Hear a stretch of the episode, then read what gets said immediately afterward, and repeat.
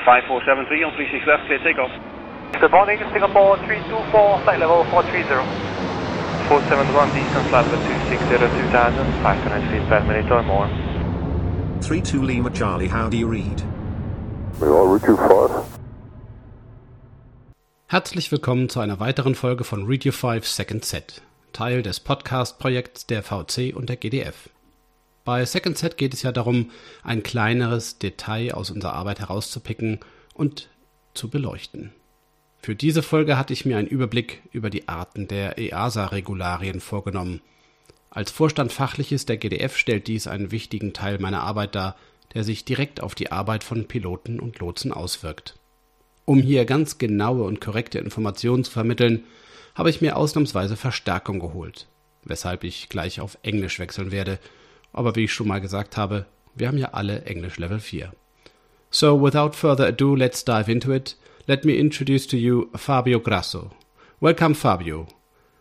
Hi, have a nice afternoon. You too. What should our listeners know about you and what, what makes you so well suited to talk about EASA regulations? Okay, uh, once again, uh, hi everyone. Uh, my name is Fabio Grasso. I am Italian national. I joined ITA, EASA in uh, 2010, initially as an ATM ANS expert. And for many years, uh, my main assignment were related to the development of uh, rules uh, or regulatory framework in the ATM ANS uh, domain. Specifically, I was involved in the areas of ATCO licensing and training, human factors requirements for air traffic services providers, and also standardized rules of the air, where I contributed to the team which developed and maintained the rule until they are so far and in particular, I was in charge of uh, developing the regulatory package for the EU air traffic services requirements introduced in 2020. Since 2018, I am in charge of the EASA section titled ATM Standards and Development, whose main activities are the further development and maintenance of the regulatory framework on ATM, the execution of the oversight activities purpose to verify the implementation of the framework uh, throughout the EU member states, and the compliance with the EU uh, regulatory framework, and also the uh, activities related to support implementations for stakeholders, like, for instance, authorities or industry, for an harmonized implementation of the rule. I think that all of this makes me a bit suitable for replying to the questions that uh, and the subject you want to talk to me today. Yes, they very well do. Thank you very much. That's why you're here with me. What have you been doing in your former life before you came to Cologne to EASA? Well, I had a very interesting life uh, uh, as uh, in 1989, many, many years ago. I started my ab initio training to become an air traffic controller uh, within the Italian Air Force, which I achieved uh, at the end of that year. And since the beginning of 1990, I started working uh, as an ATCO, qualified over the years in the various available ratings such uh, tower approach GCA and also area control. For 16 years, I have worked in several, uh, let's say, ATS units, and I was also extensively, uh, let's say, involved in spe- specific, specifically in the last part of my military career in operations planning and airspace management. I would say that I still uh, uh, remember that part of my professional personal life as a kind of paradise. I enjoy so much uh, being an air traffic controller in operations. Unfortunately, or luckily, I don't know, I still have to understand. In 2005, I moved away from the operational context and I joined Eurocontrol as a civil military expert, and I worked for Eurocontrol uh, for almost six years, focusing primarily on airspace management, information management, and aerodrome operations from the civil military perspective. And then in 2010, as I said earlier, I decided to join EASA, where I'm still actively serving. Well, that's quite a career. Thanks, Fabio. So you are working on EASA regulations covering all aspects of aviation. Did you work on any regulation that affected both ATCOs and pilots the same? Yes, indeed. And uh, as I mentioned already earlier, I was involved uh, in the development and the maintenance of the standardized European rules of the air, SERA, which of course addresses not only air traffic services, but also pilots and other actors. And then, of course, as I said, also the air traffic services requirements, of which I'm very proud of. I think that uh, they are primarily addressing uh, the ATS providers or the air traffic controllers or flight information service officers, but indeed they are of extreme relevance also for pilots. So you mentioned already kind of different levels of regulation, like for example, SERA and the ATCO rules. What kind of levels do you really mean by that? And what does it really mean for us end users? Okay, here the, the talk starts being a bit more technical, maybe a bit even legalistic. So I apologize with uh, the listeners and the and the people uh, which are connected to this podcast if uh, uh I'm getting a bit cryptic in certain part of my language. I will try to simplify as much as I can. Okay, so EASA is developing rules uh, on the basis of a regulatory mandate, which is established in a, a council regulation, which is the so-called EASA basic regulation. There are a variety of regulatory documents and acts which may be produced by EASA for the purposes and for meet the objectives in the basic regulation. If, uh, the most important one probably is the activity which leads to the delivery of proposals to the European Commission of uh, for uh, implementing or delegated acts in a nutshell of regulation, which is normally done by uh, a document which is named an opinion submitted, to, as I said, to the European Commission. Then, once such proposals are delivered by EASA by a process uh, which maybe I can explain you further if you wish, the proposal is further scrutinized and discussed between the Commission and the EU member states, so that uh, if there is a final agreement, uh, the text with eventual modification is finally adopted and becomes a new regulation. EU regulation, which uh, I want to underline already from now, as we are going to mention them probably more than once, are of a binding nature for all the regulated party within the European uh, states and also for the other states which uh, by agreement uh, will decide or have decided to apply them and that would be maybe uh, Switzerland and Norway and uh, no, no, because like these are these these states are not EU states but are already part of the EASA system. Uh, I think we are talking about uh, Switzerland, Norway, Liechtenstein, and uh, the fourth one is Iceland. So we, we EASA produces proposals for uh, binding rules to the Commission, and then of course proposals for their maintenance if there is a need to maintain them over the years. But of course, EASA produces also supporting material for the implementation of the binding rules which are in the in the so-called EU regulation. And we are talking about acceptable means of compliance, otherwise known with the acronym AMC, which are normally more detailed and technical provision whose application ensures that a principle stipulated in a binding rule is met, meaning that if you apply that AMC related to that specific implementing rule, you are sure that you are meeting the objective of the binding provision. And guidance material is also produced, which does not constitute a requirement, but uh, provides an explicit explanation of the intent of the content of a binding rule or even of an AMC when it is so required. So, meaning the GM does not constitute any regulatory obligation, or means of compliance, but it's a way to provide additional detail on the intent of a rule or a specific terms or of a procedure which has been described in an AMC.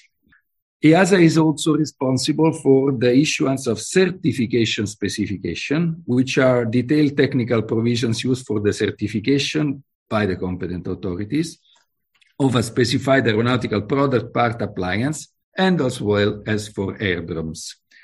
Normally, AMC, GM, and certification specification are issued with a different act compared to the proposal for a new regulation or an amendment to an existing regulation, which is published with the opinion. Here we are talking about the issuance of an ED decision, EASA ED decision, for which consultation uh, with the European Commission is not necessary. Everything, the process is executed and completed within the EASA.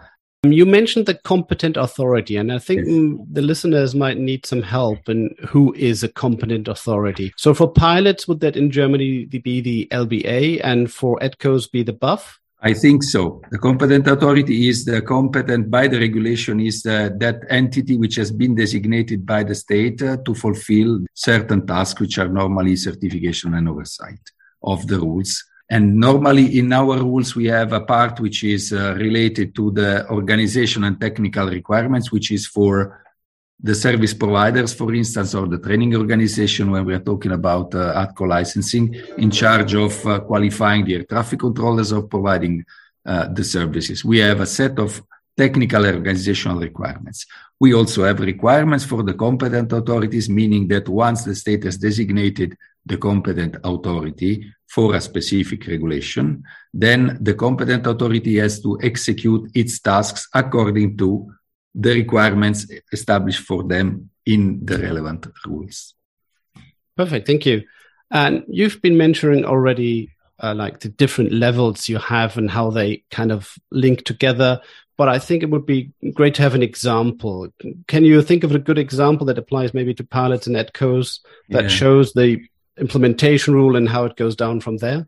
Well, I think uh, probably the easiest part is uh, to, to, to refer to SERA and to the communication procedures. The standardized rules of the air, of course, there is a requirement for the pilots to establish a continuous communication with air traffic services. And at the implementing rule level, so the requirement is of a binding nature to always use in the communication between pilot and air traffic controller a standardized phraseology, unless uh, in the cases when such phraseology do not serve the intended purposes, and then plain language may or is to be used. This is a general requirement, is binding for controllers and for, uh, let's say, pilots. But then we have to establish what are these phraseologies to be used. And when building up this regulatory framework, it was decided that the, the, the standard phrases to be used for this dialogue, which are derived from those uh, in ICAO PANS ATM, would be better placed at the level of AMC. And therefore, the phrases, the technical phrases, are established at AMC level. Further down, we have some guidance material, which, for instance, explains how the drafting and what the various symbols and the taxonomy of the phraseologies is to be intended, because there are different meanings depending on the symbols when you will read the phraseology on the regulatory material to clarify specific aspects uh, in the use of the phraseology. For instance, when a controller issues uh, a communication to all stations, there is no need for all stations to reply to the call, but just to listen. So you see that uh, the regulatory package addressing uh, the communication and the phraseology has been built uh, in different layers based on uh, the intended purpose of the rule. There are also some considerations to be taken into account when we build up a regulatory framework like this or rules uh, uh, and the related acceptable means of compliance and guidance material is that we have to also understand the possibility to amend the rules uh, by a quick uh, process rather than by the long process of having everything at implementing rule and also the flexibility to be provided in general. I'm not talking about the phraseology mm, with regard to the local applications. So what you're saying is you have the overall SERA rule, which says you have to use standardized phraseology. Yes. And then below you've got the AMC, which includes a huge list. And yes. maybe some listeners have already looked at it with all the phrases that are prescribed. And if they are there, you have to use them.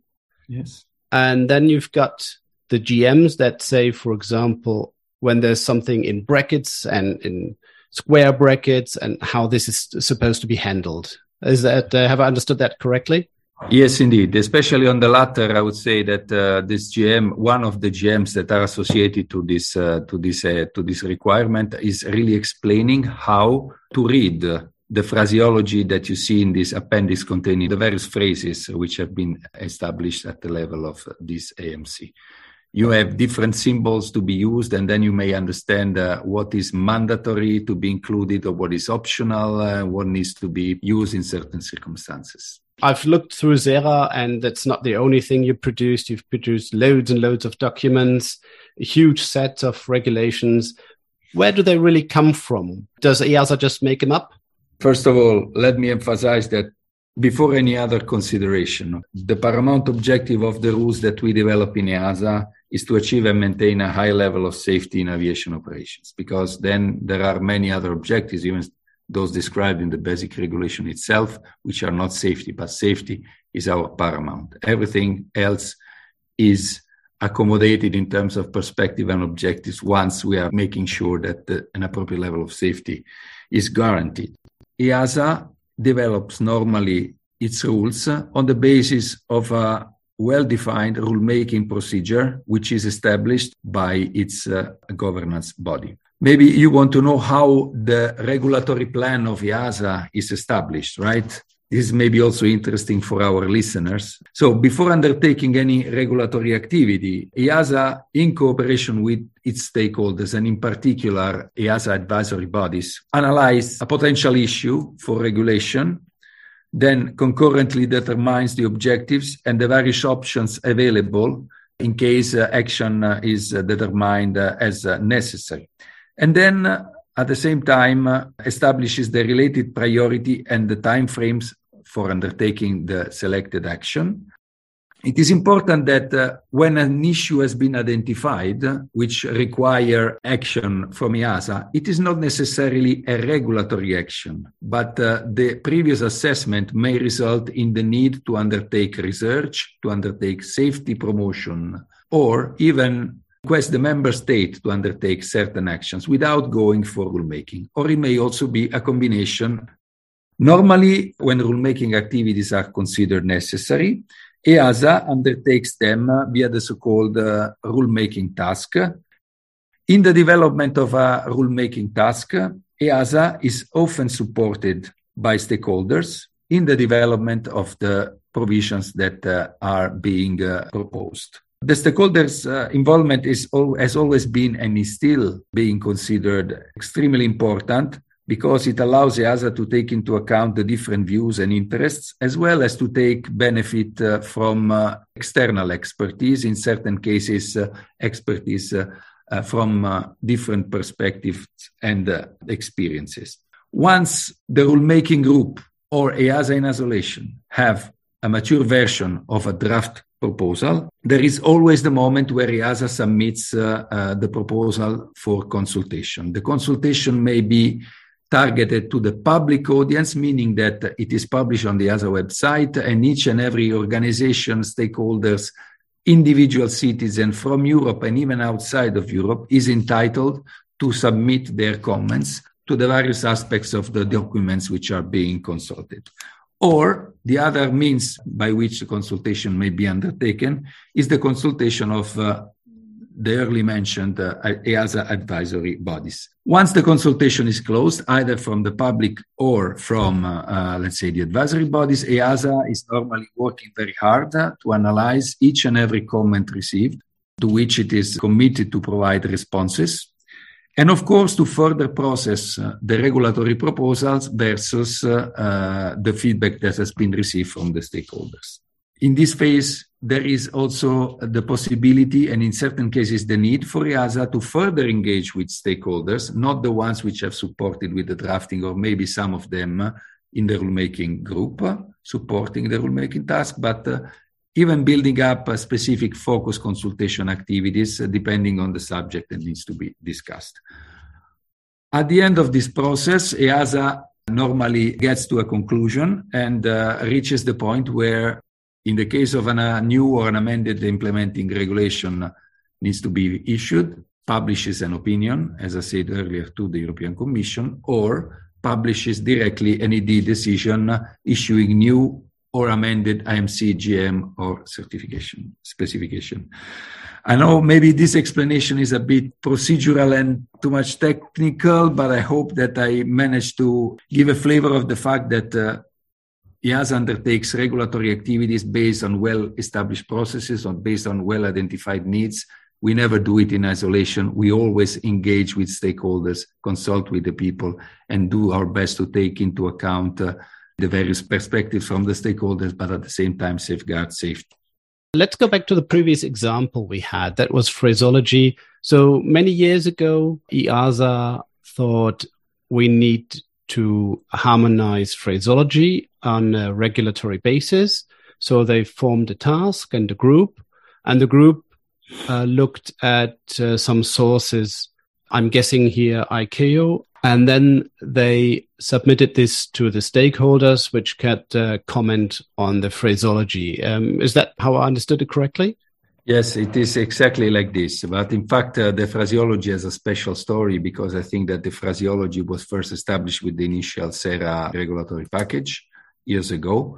And uh, the phraseology was uh, kind of uh, derived directly from uh, PANS ATM. Of course, the, the PANS ATM phraseology were subject to a complete revision to verify their suitability to the European context. We are not talking about standards in case of those phraseology. So there is a level of flexibility for their application to other member states under the ICAO context. And therefore, we wanted to make sure that uh, the final result was indeed an agreed standard phraseology throughout all the European states to have a real harmonization on the phrases to be used in the communication, to avoid misunderstandings which may result from different application of the phraseology from a state to another.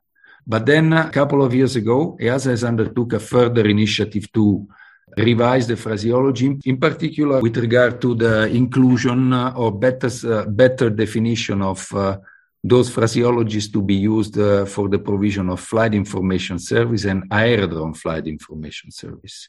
So we went through a detailed analysis of the existing phraseologies versus uh, the regulatory framework for FIS being introduced with regulation 2020-469 and then we came up with uh, updated phraseologies, which were not dramatically changing, but uh, better clarifying those phrases to be used, especially in the context of FIS and AFIS. And at the same time, it also gave us the opportunity to introduce uh, the indication whether each and every phrase would be applicable in the context of the air traffic control, in the context of the flight information service, or in both contexts if there is a difference uh, between ICAO provisions and EASA regulations, for example, in phraseology, what, what would that be, both from a practical or even from a regulatory point of view? Let me let me build a bit, okay, on this because it's important to to to set up the background for for to answer this question, okay. The EU member states are all uh, ICAO members. This means that they would be obliged, inter alia, to transpose the ICAO provisions into their national legal system because ICAO provisions, although part of the international law, are not applicable directly in a state.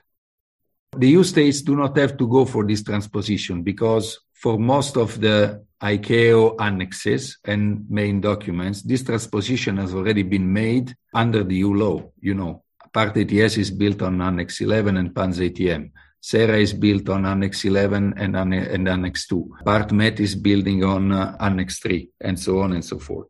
So the EU member states don't have to do it because this is already done by the EU on their behalf. And the EU regulations, not the MCNGM, are directly binding to the member states and to all the regulated parties within the member states. So now you are asking me what who takes the primacy.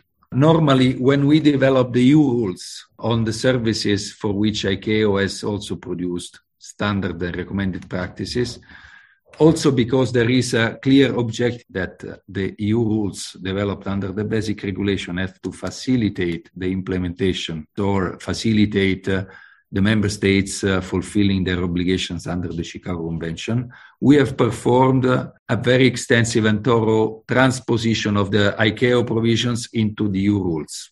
With the previous situation, before such uh, exercise was undertaken, the member states were still uh, in the position to submit differences towards the ICAO framework.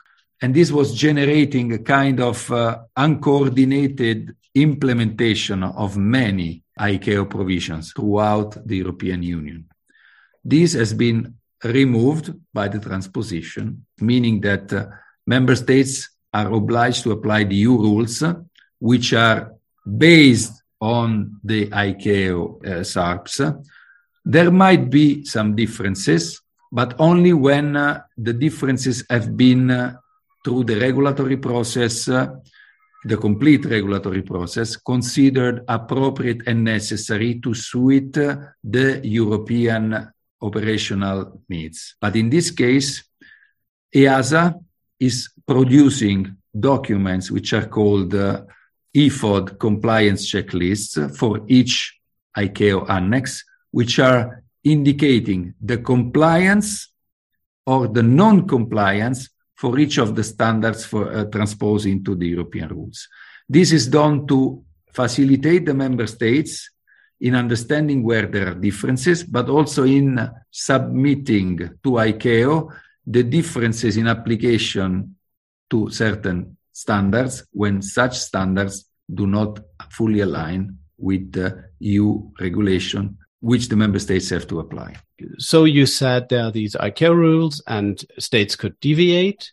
And now we've got the SERA rules. Nobody can deviate from that. And is there a possibility to deviate from uh, lower level regulation like the AMCs? Um, first of all, let me say that under the basic regulation, there is the possibility also to uh, uh, deviate from binding rule, but only following a very specified process for exemptions and for specified typologies and on a temporary basis. This is possible, but the related process needs to be applied. Now, back to your question more on the flexibility provided at the level of the AMC. Yes, as I said, applying AMC is a presumption of compliance with the related in binding rule. You may also, as a, as a state, decide to allow the use of an alternative means of compliance, meaning a different process or procedure or uh, whatever application, which, in the view of the competent authority of a member state, is not following an existing AMC, but is applying a different process, which ensures anyway that the objective of the corresponding uh, binding rule is met. In this case, there is a process to be established at national level, normally between the competent authority and the organization proposing uh, the alternative means of compliance. There must be an evaluation at state level, and then the evaluation is communicated to EASA, and EASA has to assess whether this alternative means of compliance is really suitable as declared, because otherwise the competent authority would not submit it to EASA if it's really compliant with the objective of the binding rule to which it corresponds. EASA is not entitled to reject, does not even approve the alternative means of compliance, but expresses its views. And in case the view is divergent from that of the competent authority submitting, then the dialogue continues in the context of the standardization inspection, where EASA goes on site and verifies uh, the application of the alternative means of compliance, like they do with the application of the regulatory framework uh, as such, uh, to ascertain whether the safety objectives in the regulation have been met. What were the, your most recent activities uh, that we might uh, experience soon ourselves or what's in store in the near future? I am managing a quite, uh, uh, say, uh, numerous team dealing with a variety of processes and a wide scope as well, because ATM ANS seems a very short acronym, but you know better than me that it covers so many different domains uh, within it. Most of them are completely interrelated. Some others are work more in isolation, but uh, everything is under this scope in EASA, and we want to ensure that uh, the work is done thoroughly, coordinated not only within the ATM-ANS team, but also with the other domains. Uh, I'm thinking about ops, I'm thinking about flight crew licensing, I'm thinking about airdromes, uh, developments in ICAO, and so on and so forth. So it's really quite a piece of work uh, to manage all the activities of the team, and I'm extremely satisfied about uh, the contribution of my team for uh, the timely and efficient execution of, uh, of the tasks under our responsibility. There are a few initiatives I wanted to mention here, uh, which maybe are of interest of this uh, audience.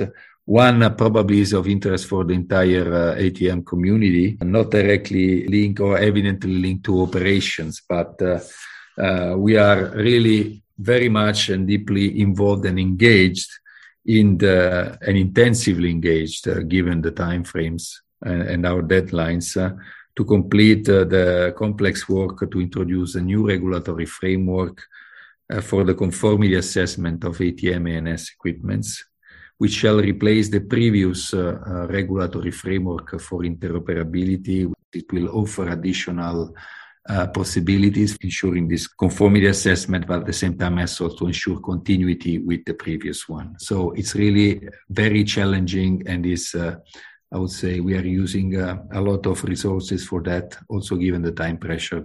Probably it's also interesting uh, for the audience uh, to know, but I'm sure that uh, some in fact already knows that EASA is also very much engaged to ensure that the ATCO licensing scheme will evolve efficiently, safely to accommodate uh, the future ATS provision or the future ATM scenario in general described by the ATM uh, uh, master plan. And uh, something which is already ongoing, I would say more uh, easy and uh, quick to reach is the ongoing regulatory process to amend the standardized rules of the air, SERA, for which a consultation process was undertaken during the summer this year.